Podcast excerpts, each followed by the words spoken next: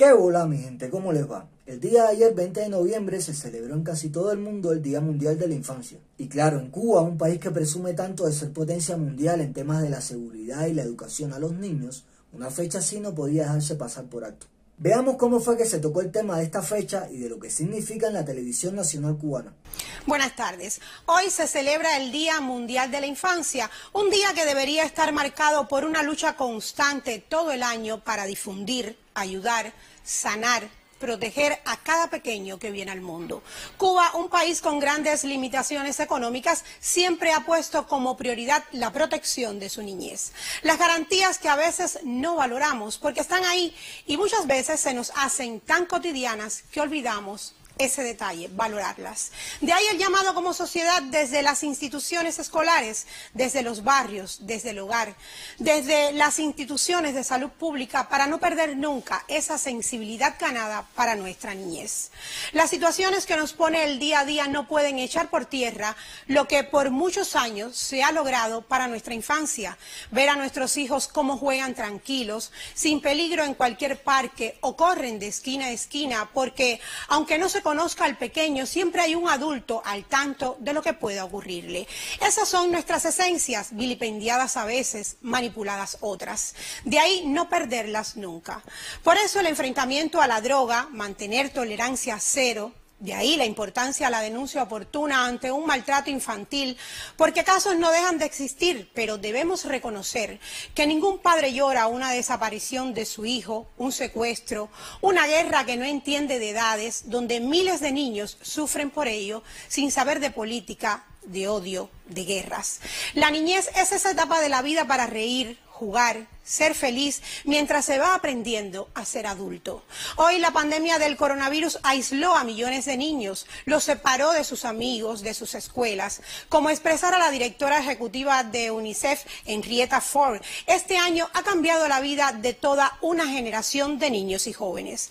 Hoy el coronavirus sigue cobrando vidas a nivel mundial. Ningún niño cubano ha muerto por este virus. Y perdonen si resulta chauvinista, pero cuando se trata de la infancia de mi país, creo que vale la pena reconocerlo. Ahí lo tienen, señores. Otra muestra más de la falta de respeto a la que es sometido nuestro pueblo día a día por periodistas como esta compañerita. Hay que tener la cara dura, señores, para saber las cosas por las que pasan los padres cubanos y aún así para hablar tanta cantidad de sandeces a un país entero. Señorita Maray Suárez, yo no sé nada de su vida ni me interesa tampoco pero me imagino que con la edad que tiene debe ser madre o hasta abuela. Y si ni siquiera es madre, al menos debe saber de cerca lo difícil que es en Cuba ser madre o padre en estos tiempos. Precisamente esa es una de las causas por las que está tan envejecida la población cubana, porque no hay recursos de ningún tipo para seguir trayendo niños al mundo. Pero nada, centrémonos mejor en el reportaje de esta compañerita sobre los grandes beneficios a los que tienen derecho los niños cubanos, que quiero puntualizar un par de cositas que se dijeron y que no me acaban de convencer del todo.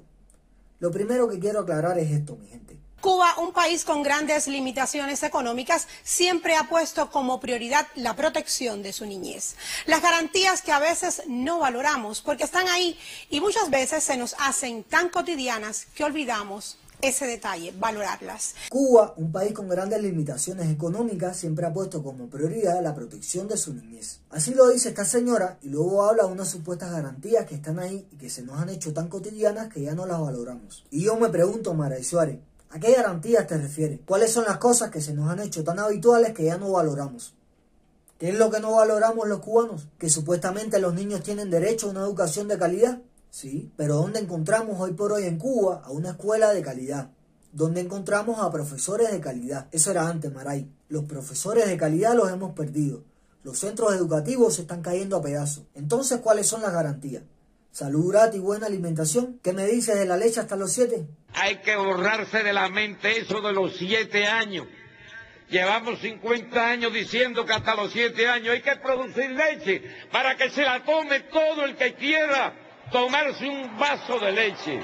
¿Qué pasa con los niños de más de 7 años, compañerita? ¿Dejan de ser niños a los 7 o dejan de tener ese derecho? Estamos hablando de alimentos fundamentalmente de niños, con eso no se puede jugar tampoco. ¿Dónde está aquello de que todos tenían que ser iguales? Te invito a que vayas a una escuela primaria, la que quieras, para que veas las diferencias. Te invito a que hagas un reportaje en una escuela y que saques la realidad que viven hoy por hoy muchos niños. Niños que van con los zapatos rotos, la mochila rota, el uniforme roto y hasta con los sueños rotos, porque piensan que siempre van a ser la oveja negra del aula, del barrio y de la sociedad, por el simple hecho de no tener los mismos recursos que sus amiguitos. ¿Dónde se ha visto que un país que cuida tanto a los niños y que garantiza todo lo que tenga que ver con la niñez le da esto a una niña para que vaya a la escuela? Díganme si esto es un uniforme propio para una niña, señores. Dime, Maray Suárez, si una niña se merece que le den esto para empezar el curso escolar. Esto es una falta de respeto, señores. Esto deberían dártelo a ti, Maray. Esto deberían dártelo a ti y a la mujer de Díaz Canel para que se haga un vestido las dos. Y lo que sobre para Irmacheto. La situación es grave. Ustedes sí se merecen esto. Una niña no. Mira la cara de esta niña y dime si no te da ni un poco de pena. Entonces, ¿de qué coño estás hablando? Ejemplos como estos te puedo poner 100 más. Dime entonces si es que el cubano ya no valora lo que tiene ¿O es que lo que tiene el cubano ya no tiene ningún valor? Mira cómo tiene que ir un niño cubano. Esos que están llenos de derechos y de facilidades solo por ser niños cubanos. Mira cómo tiene que ir a la escuela. Sin zapatos. Dime si este niño no forma parte de los infantes cubanos. Dime si este niño dejó de ser niño o dejó de ser cubano. Entonces, ¿por qué no hablas en tu reportaje de estos niños?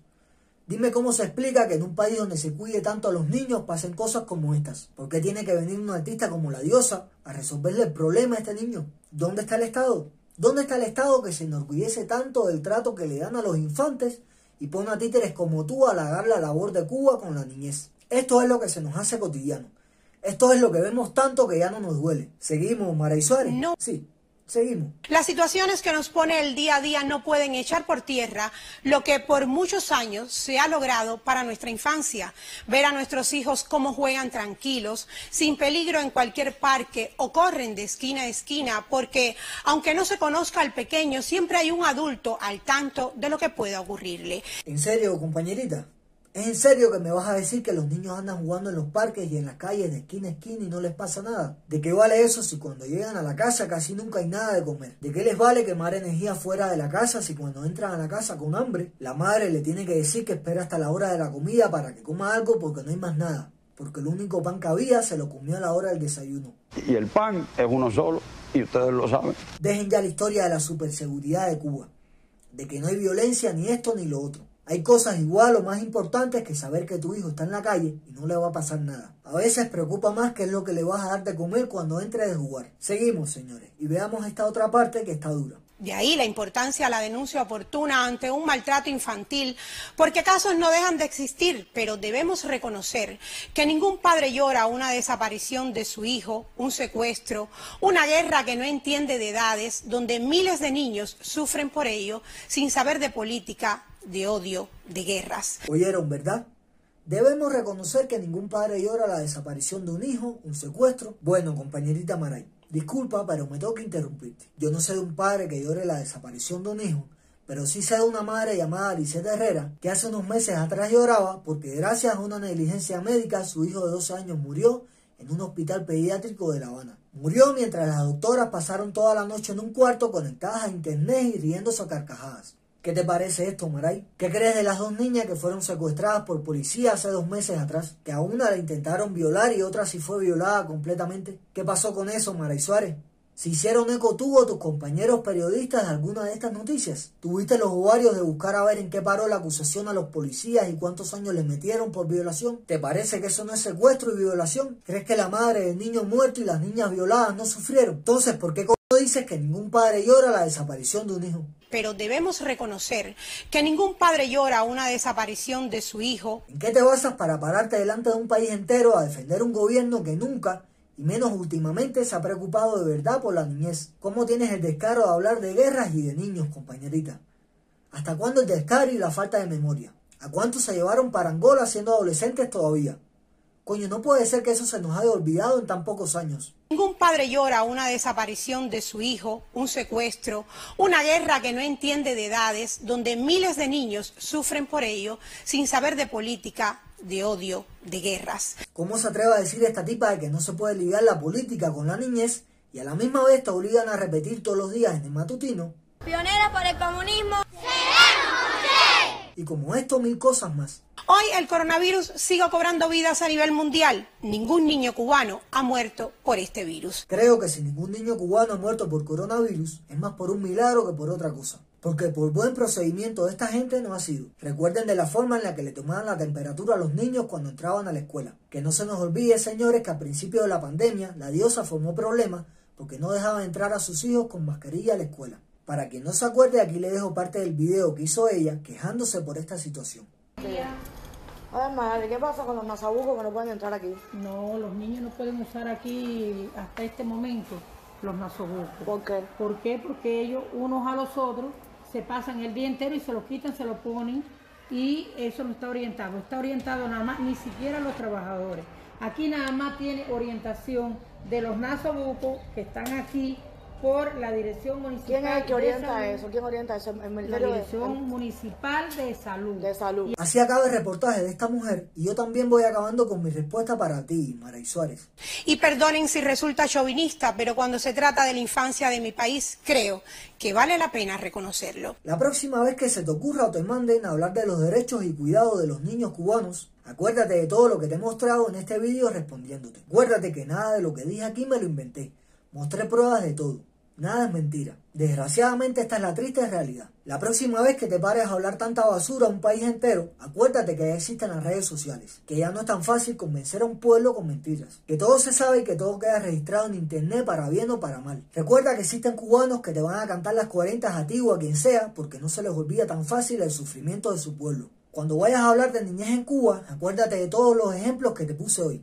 Y si eso no basta, Acuérdate del remolcador 13 de marzo, remolcador que es fundido por los que te pagan y por los que te permiten colarte en las tiendas. Ese remolcador llevaba niños dentro, lo sabían y al final lo hundieron. Acuérdate también de que hace unas semanas atrás la familia Miranda Leiva fue agredida y tuvieron que salir huyendo de la casa porque querían prenderle fuego con ellos dentro. Acuérdate que dentro de esa familia, dentro de los que salieron huyendo y más tarde hicieron una huelga de hambre, había menores de edad. Recuerden que tuvo que hacerse casi un clamor popular para que cambiaran los dulces de una tienda en dólares que de afuera eran vistos por los niños que pasaban. Tuvieron que alzarse varias voces para que ustedes los cambiaran de lugar y para que no fueran vistos por los niños que pasaban por fuera y no tenían dinero para comprar. Y por último, recuerda que en enero de este año cayó un balcón en La Habana y mató a tres niñas. Recuerda que ninguno de ustedes se paró por ahí a hacer un reportaje de lo que sucedió. Ni ustedes ni los que están por encima de ustedes. Respétense un poco más. Que si al menos se respetaran como periodistas, dejarían de hablar tanta basura y fueran a ver lo que están pasando los muchachos del movimiento San Isidro. Ese es el trabajo que se tiene que hacer. Si de verdad les interesara Cuba y los cubanos estuviesen ahora mismo ahí transmitiendo para Cuba y para el mundo lo que están pasando esos muchachos. Lávense la boca antes de hablar de niñez en Cuba. Ustedes por los únicos niños que se preocupan son por los de ustedes mismos. El resto no importa. Los hijos del cubano de a pie son secundarios. Se les da lo que sobra. Esa es la realidad de los niños cubanos. No mientan más. Mi gente, hasta aquí por hoy no quería dejar pasar esto por alto. Espero que les haya gustado el vídeo. Si fue así, déjenme un like. Si desean apoyar el canal, pueden unirse. Y si es primera vez que me ves, suscríbete que no te cuesta nada. Díganme también qué opinan del cambio que le he dado al fondo del canal. Y bueno, nada. Un abrazo y bendiciones. Chao.